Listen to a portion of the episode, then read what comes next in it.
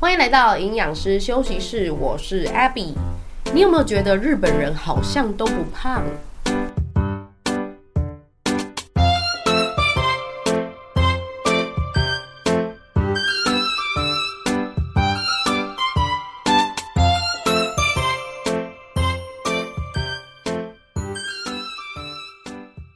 哦，非常意外的呢，我上个礼拜就跑了日本一趟，这真的不是计划中的旅行，我自己也相当 surprise 啊！哦，这个出发前的两天才订机票的。那这边顺便提供大家我去日本一趟的这个机票给大家参考好了。我一般在买这个机票的时候，我都会使用一些。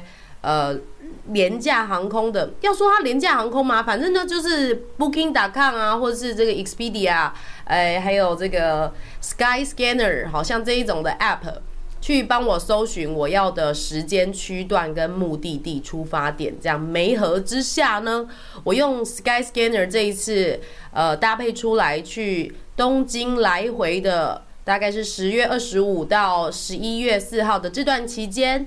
啊、买了一万两千九百元的机票来回啊、这样算是贵吗？给你参考一下。但是我时间不错啦，我从桃园机场出发，坐的是狮航哈，那个太狮，下午一点左右起飞。那回程是坐 PQ 桃子航空，哎，这个回程的时间也不错，是下午的四点半。虽然它 delay 了大概五十分钟起飞，但整体来说呢，蛮顺利的。那么我这个。行李搭配的是去的时候我是加购十五公斤，那结果我称了之后是十一公斤。Anyway，反正有过。那回程呢，我买的是二十公斤，就刚好，我还真的就刚好买到差不多十九点多公斤啦。好，所以整体来说，我的票价呢一万两千九，给大家参考一下。如果你临时想要飞一趟东京，诶，这个价钱。还可以吧，我我不知道啦，因为早期好像去东京也许八九千块钱，但是现在大家都风飞日本，嗯，这个我觉得价值感就是说呢，你时间哎虎哈，你时间有符合，然后心情也 OK 哦，整体就会有价值啊，价值感就是这样子的，很个人的。好，那至于为什么我会去一趟日本呢？这个就是就是我自己的事，关你什么事？我为什么要讲这一段？我没有，我今天的主题呢，是因为我去日本啊，然后吃了很多美食。这一次去我从来没有去过的京都，好，还有这个金泽、大阪，大概也是稍微的跑了一下。那么呢，我就发现说，哎，日本人他真的是很不胖哎。马上跳到主题，你有没有觉得我？我发现台湾人应该是蛮喜欢去日本的啦，就是说经验上，旅游经验上面来讲，去日本的经验会比较丰富啊。呃，那你有没有发现说，哎？在日本街头上面的胖子好像真的比较少，哎，也可能是胖子没有出门啦。好，好，那这我们就要拿一些比较有根据的数据来参考一下，是不是真的日本人的肥胖率比较低呢？好，这边我参考到的是 Obesity Observatory 全球肥胖观察站，它这里有排名。全世界的大概两百个国家哦，他们的肥胖率的状况。那它这个呢，是取自一九七五到二零一六年之间两千四百多篇的研究，一百二十八个百万哦，这样算下来是一亿两千多个个案的这个统计下来哈，包含这个小孩啊、成人啊、男女啊分别。然后排名说，哎，这个每个国家的肥胖率大概是怎么样？那我这边先跟大家讲一下，这里所说的肥胖率 （obesity） 不是 overweight 哈，我们超重当然还是有一些级别的差距哦。那这边当然要有大家共同的语言，我们用的是 BMI，也就是用你的体重除以两次的身高，比如说六十公斤，一百六十公分，就六十除以一点六，再除以一点六，哈，你那个身高要用公尺。理想来说，我们希望体重大概 BMI 介于十八点五到二十四之间是个标准范围，但依照人种，可能有的人，呃，白人啊，西方人，他们骨架大，遗传的。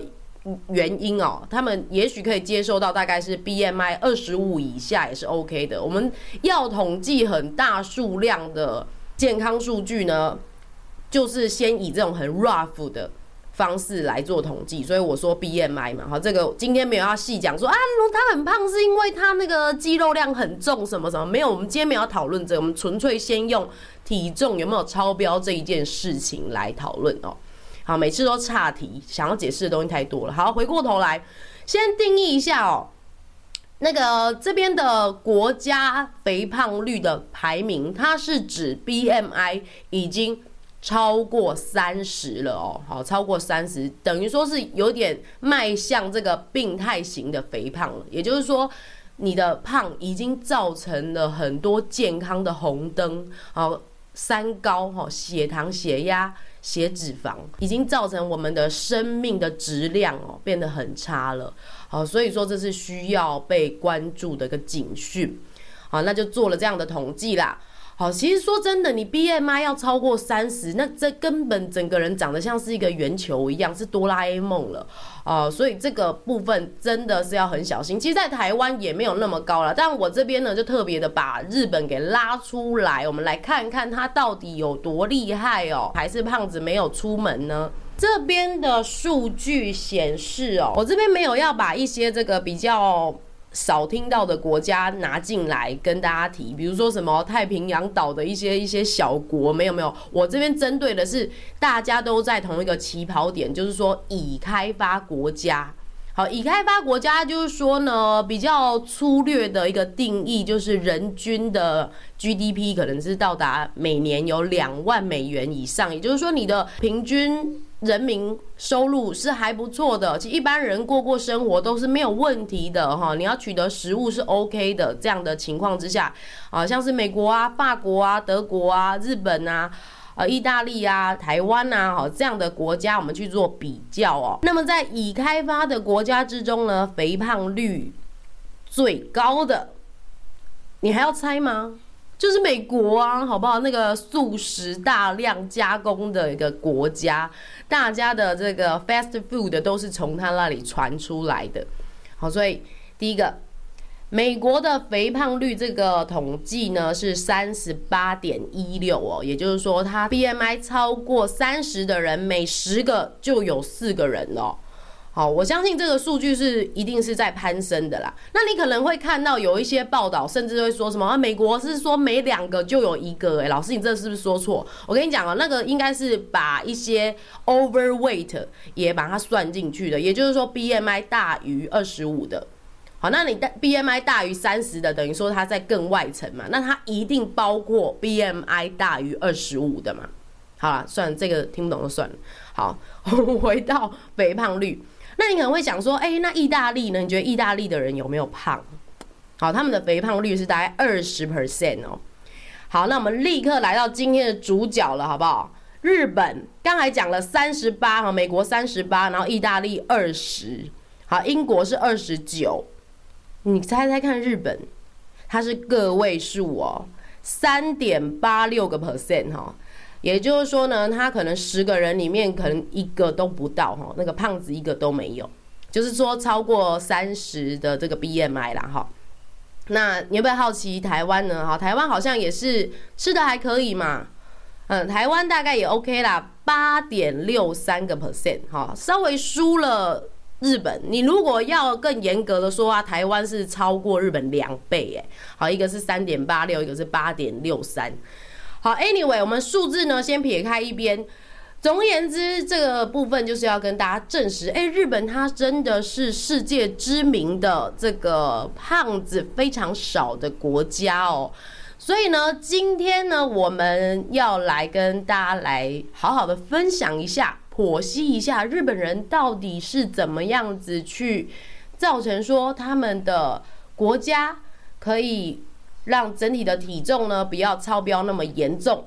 我这边今天整理了四大点，好，分别在饮食的部分，以及他们活动量的部分，还有国家政策以及文化这一边呢，跟大家做一个呃说明。首先，饮食这一 part 呢，我又分为八个小点，好，真的很多可以讲，尤其我觉得呢，饮食绝对是占很大比例在影响体态上面的啦。好，第一个在烹调，哦，烹调的部分，我发现呢，这个日本的饮食哦。基本上它的油脂含量都不会很高，好，尤其是他们有大量的生鱼片啊，或者是海鲜类的料理，好，你现在不要跟我讲什么牛冻跟拉面啊，我是说一些比较他们传统带便当啊，可能煎个蛋啊，或是一个烤鱼，一些酱菜。好，他们使用的这个脂肪呢，其实是蛮低的。那我们之前常常在讲说，呃，热量是从三大营养素来的嘛。那三大营养素分别又是糖类、蛋白质、脂肪，其中脂肪就含了一公克有九大卡。所以你稍微油脂的用量如果多了一点，你整体的热量可以说是 double 上去的。相较之下呢，台湾或是其他亚洲地方呢，习惯用快炒啊，或是大火热炒等等的，哦，会加一些烹调的用油下去呢。其实一盘菜的热量，说不定他们就少了五十、一百大卡这样子哦。哦，所以我觉得烹调上面呢，他们使用的都会是比较低脂的。而且你真的如果去过日本吃他们的一些传统料理啊。哦，像是怀石料理啊，或者是寿司啊，这些他们家常便饭的东西。总而言之呢，日本他们的烹调，呃，我这边还有查到一些就是资讯，是说尽量都不会把食物的味道给盖过去，所以他们的烹调会保持食物的原味，好，不会过度的。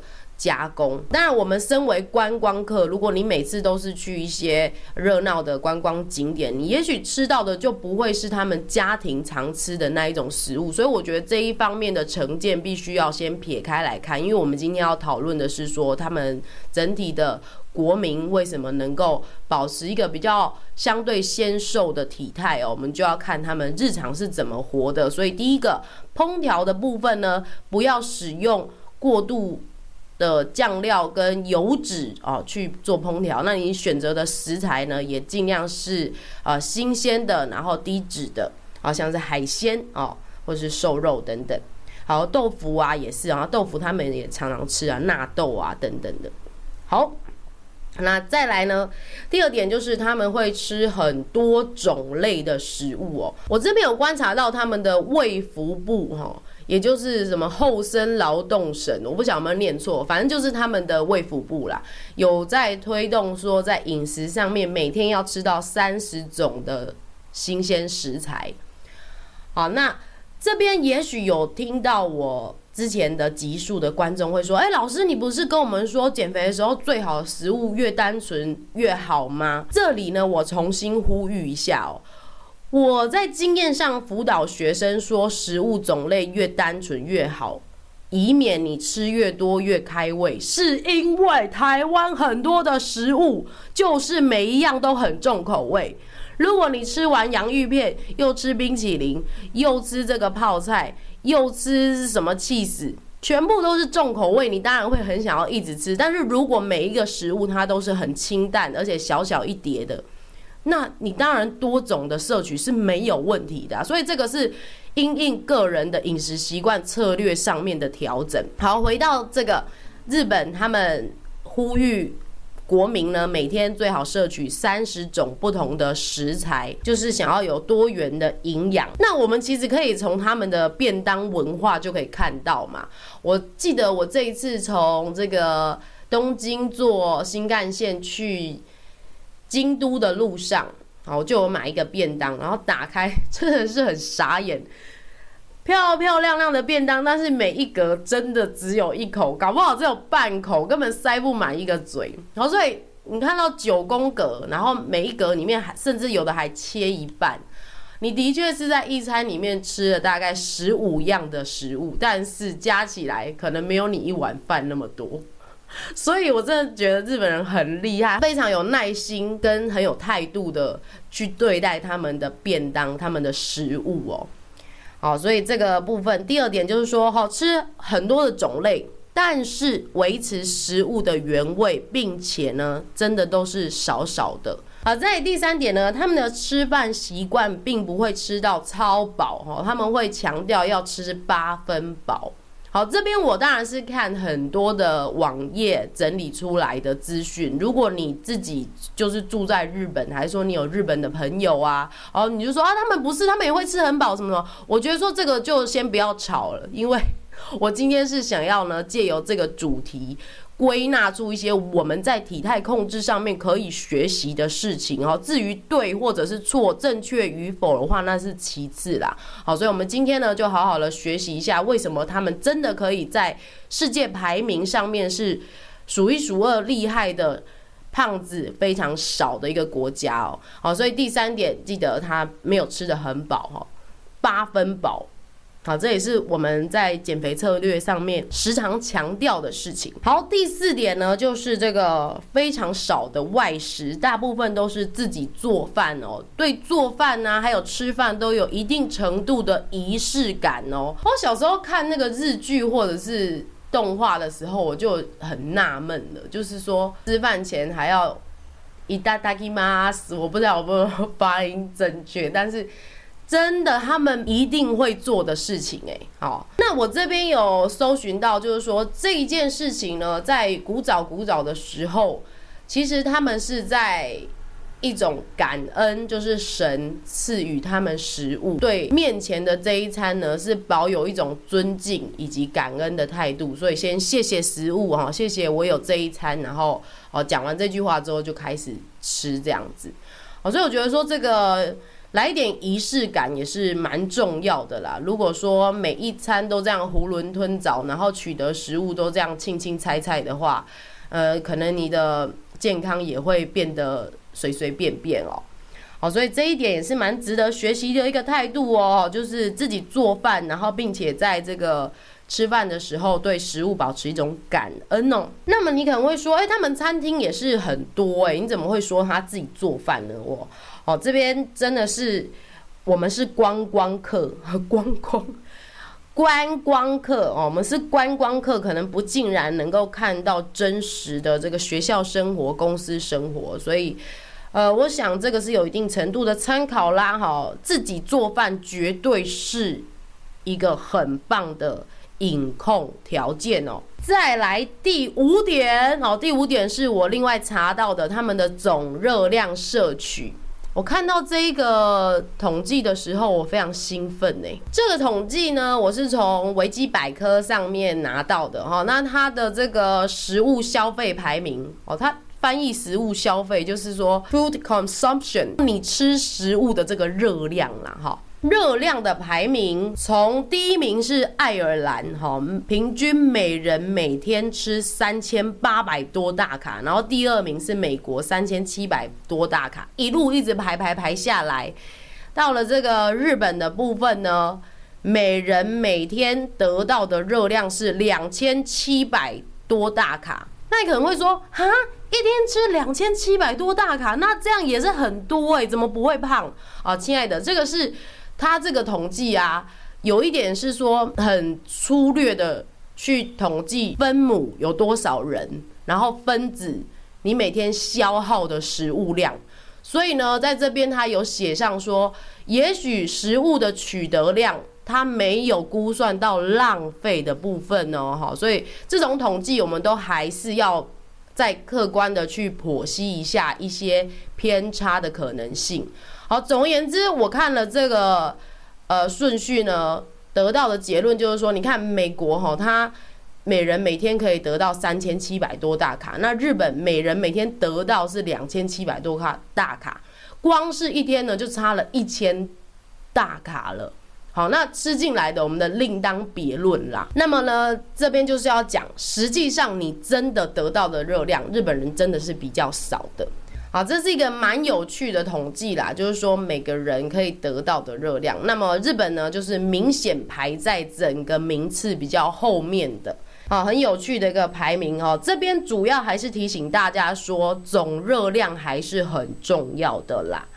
好，接下来第六点呢，是他们在吃饭的时候不会配甜的饮料，一般都是喝汤或者是喝无糖的茶哦。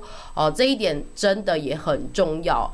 之前有跟大家提醒呢，热量如果你用喝的，呼噜噜就会很快，一百两百大卡无形中吃进你的肚子里。呃啊，讲到这个呢，就想到。之前学生都会跟我凹说：“哎，老师，那如果我喝微糖呢？真的只有一点点，一点都不甜哦，但是它只有一点点，你知道？你就是这样一直对自己不断的放宽，再放宽，那它就会积少成多了哦。好，所以呢，我觉得说真的，好好的痛定思痛，如果体态控制没有什么成效的话，你给自己放松的程度呢，也需要收回一点哦。”好了，这就是第六点了，把你甜甜的饮料给戒掉吧。好，第七点呢，你虽然看到这个日本的零食产业非常的发达，真的是逛他们的超市会在里面迷路，什么都很想买啊，零食真的做得非常的好吃又可爱呀。但是呢，他们事实上是不会把零食当做正餐的。哎，你可能就会听下来觉得说，对啊，零食本来就不能当正餐。我跟你讲，很多人都把零食当正餐，好，就是说这个午餐吃个小面包还是小饼干，哈，早餐随便喝个什么东西，觉得说好像吃的东西很轻，自己也会变得很轻，哦。哦、no 哈，我们不能把零食去取代正餐。你可以吃零食，但是它绝对不会跟正餐做一个互相的替代。好，这个是日本呢，他们也是在饮食的习惯上面强调的。零食就是零食，零食有一定限制的量，并且它不会成为正餐。这边也是有一个很有趣的事啦，就是说我们台湾的捷运都会说不能够。喝水不能吃东西嘛？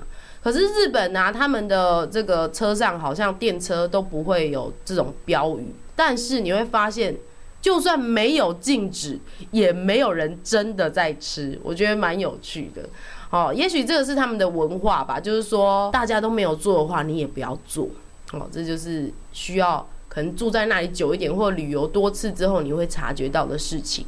好，一种潜规则。好，第八点呢，就是这个装食物的器皿都是小小的、很迷你的。好，这也是我们饮食控制一个非常重要的技巧哦。有时候我们会用餐盘来限制你的总量啊，这就是这样的一个概念哈。日本他们用餐。哦，小碟子、小碗的，啊，你 我真的是发现说，他们的一碗饭非常的小碗呢，去那里也是吓到。还有他们的那个 nigiri，就是握寿司的下面的饭也很少哎。我从东京吃到大阪、京都，去所有的那个回转寿司店，我都有发现，它饭其实是薄薄的一层，跟那个真鲜好像有点不太一样。因为我本人真的是蛮爱吃寿司的，好，不晓得你的。感觉如何呢？不过我是觉得日本的供应量真的都不太多哈，也许是我之前旅行都跑去欧美那里吧，所以相形之下实在是差很多啊。以上就是饮食的八大点，我再重复一次哦。第一个，烹调的方式不要过多的油脂啊，不能压过食物的原味哦。第二点，食物的种类要多，并且要保持它的原貌，哈，保持它的原型的样子。好，食物种类多，但是都是每一样少少的。第三点，哈，吃个八分饱就好，不要吃到吐了，哈。第四点，很少外食哦，都尽量自己煮哦。第五点，要注意总热量的摄取。第六点，不要配甜的饮料哦，要配这个就配汤或是无糖茶。好，第七点，零食不可以取代正餐，正餐就是要好好的吃。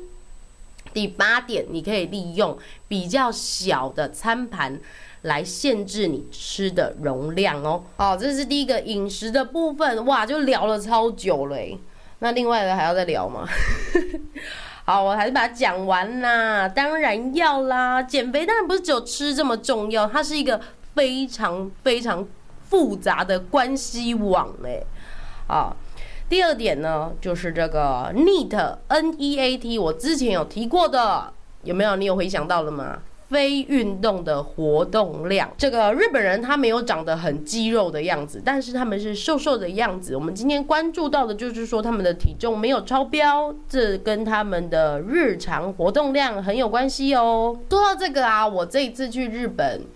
呃，旅游大概平均每天走的步数，好，我很注重这个每天要走几步的路。在台湾的时候，我大概一天平均是一万二左右，去到日本整个暴升两倍，这一天大概走平均是两万七千，有一天还走到三万九去，真的是走到疯了。哦，但是很好走啦，我说实在的，就是说回家泡泡脚。其实隔天也都还没有什么不太舒服的，好，很好走路的一个国家哎。那你也会看到说，哎，他们真的上班族啊，都是通勤坐车或者是骑脚踏车，很少是这个自己开车的。我这边查到的是说，其实他们开车的成本是相对比较高的啦，呃，所以呢，大部分的人每天走路的量很多。那再来就是日本，他们的文化真的是很爱干净、很清洁哦，都会把自己的家啊周围都打理得好好的，所以他们呢，呃，从事这个打扫的活动呢，也是蛮频繁的哦。好，再来这个第三点，政策的地方令我相当相当的意外，怎么会有一个国家甚至会颁布这个政策说，哎？你们所有四十岁到七十五岁之间的人，腰围不准超过多少多少？好，这是真的发生过的哦。曾经呢，就在这个二零零八年，啊，日本的也是这个厚生省，就是他们卫福部哦。有颁布，请所有的企业要帮自己的员工量腰围，不管是新进同仁还是定期的追踪办公室的员工，哦，腰围男生不可以超过八十五厘米，女生不可以超过九十厘米，好，以免呢会有这个代谢症候群的风险哦，好，所以呢，这是全体的行动。减肥不是个人的事情，是整个国家健康的问题啊！所以这个我觉得也是很值得学习的哎，常常我们减肥啊，都是哦旁边也没有人。甚至旁边的人都在灭火，就说啊，减肥明天的事情啦，今天先吃啦，好，先怎样啦，好，一拖再拖啊，好像就不是很重要，或者是你减肥反而你是怪怪的人，你注重身材，很你很像很不合群的，吃一口会怎样吗？好，这种风气就起不来。我相信啦，台湾应该有是在慢慢在改变，大家就是有注重健康了，但是日本他们的这个超前呢是更。值得去我们借鉴的一个部分。大家都知道，日本呢，它很早就迈入高龄社会，哈，也就是说，老人的比例是相当的高的。那么，你要活得长，却活得不好，没有品质，好，整个医疗的负担是会压垮国家的支出的。所以，为了避免健康的负担。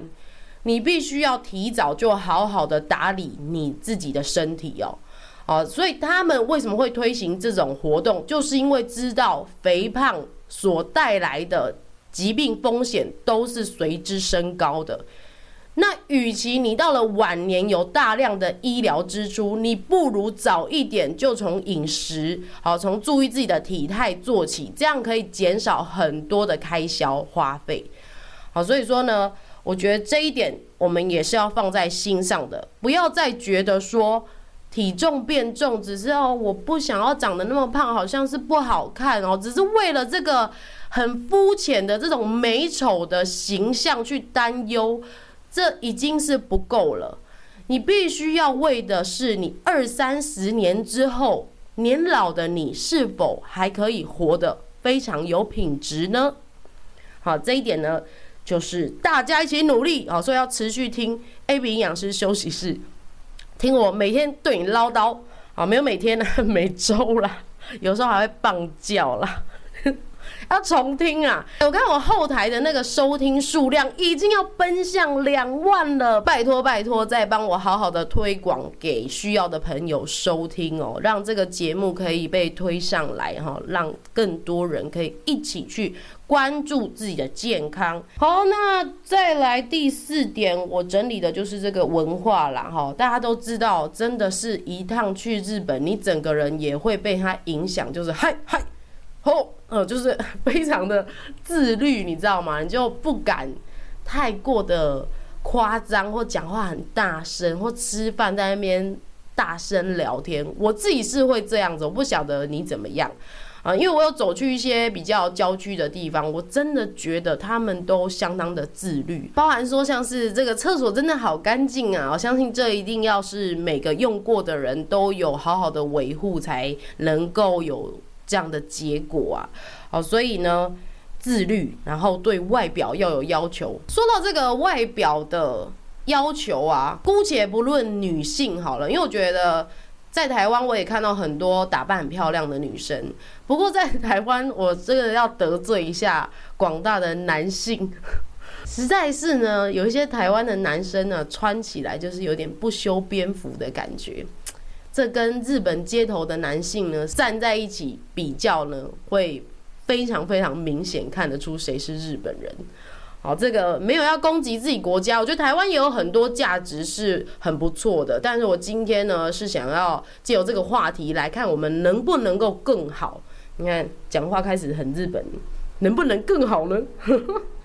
好，所以呢，这个第四点，我觉得说。一个自律、有仪式感的一个文化，好，这个民族性，并且呢，觉得说有些事情是自己的责任，要先做好本分，好，这种心态呢，也很值得放在这个体态管控上面来运用的啦。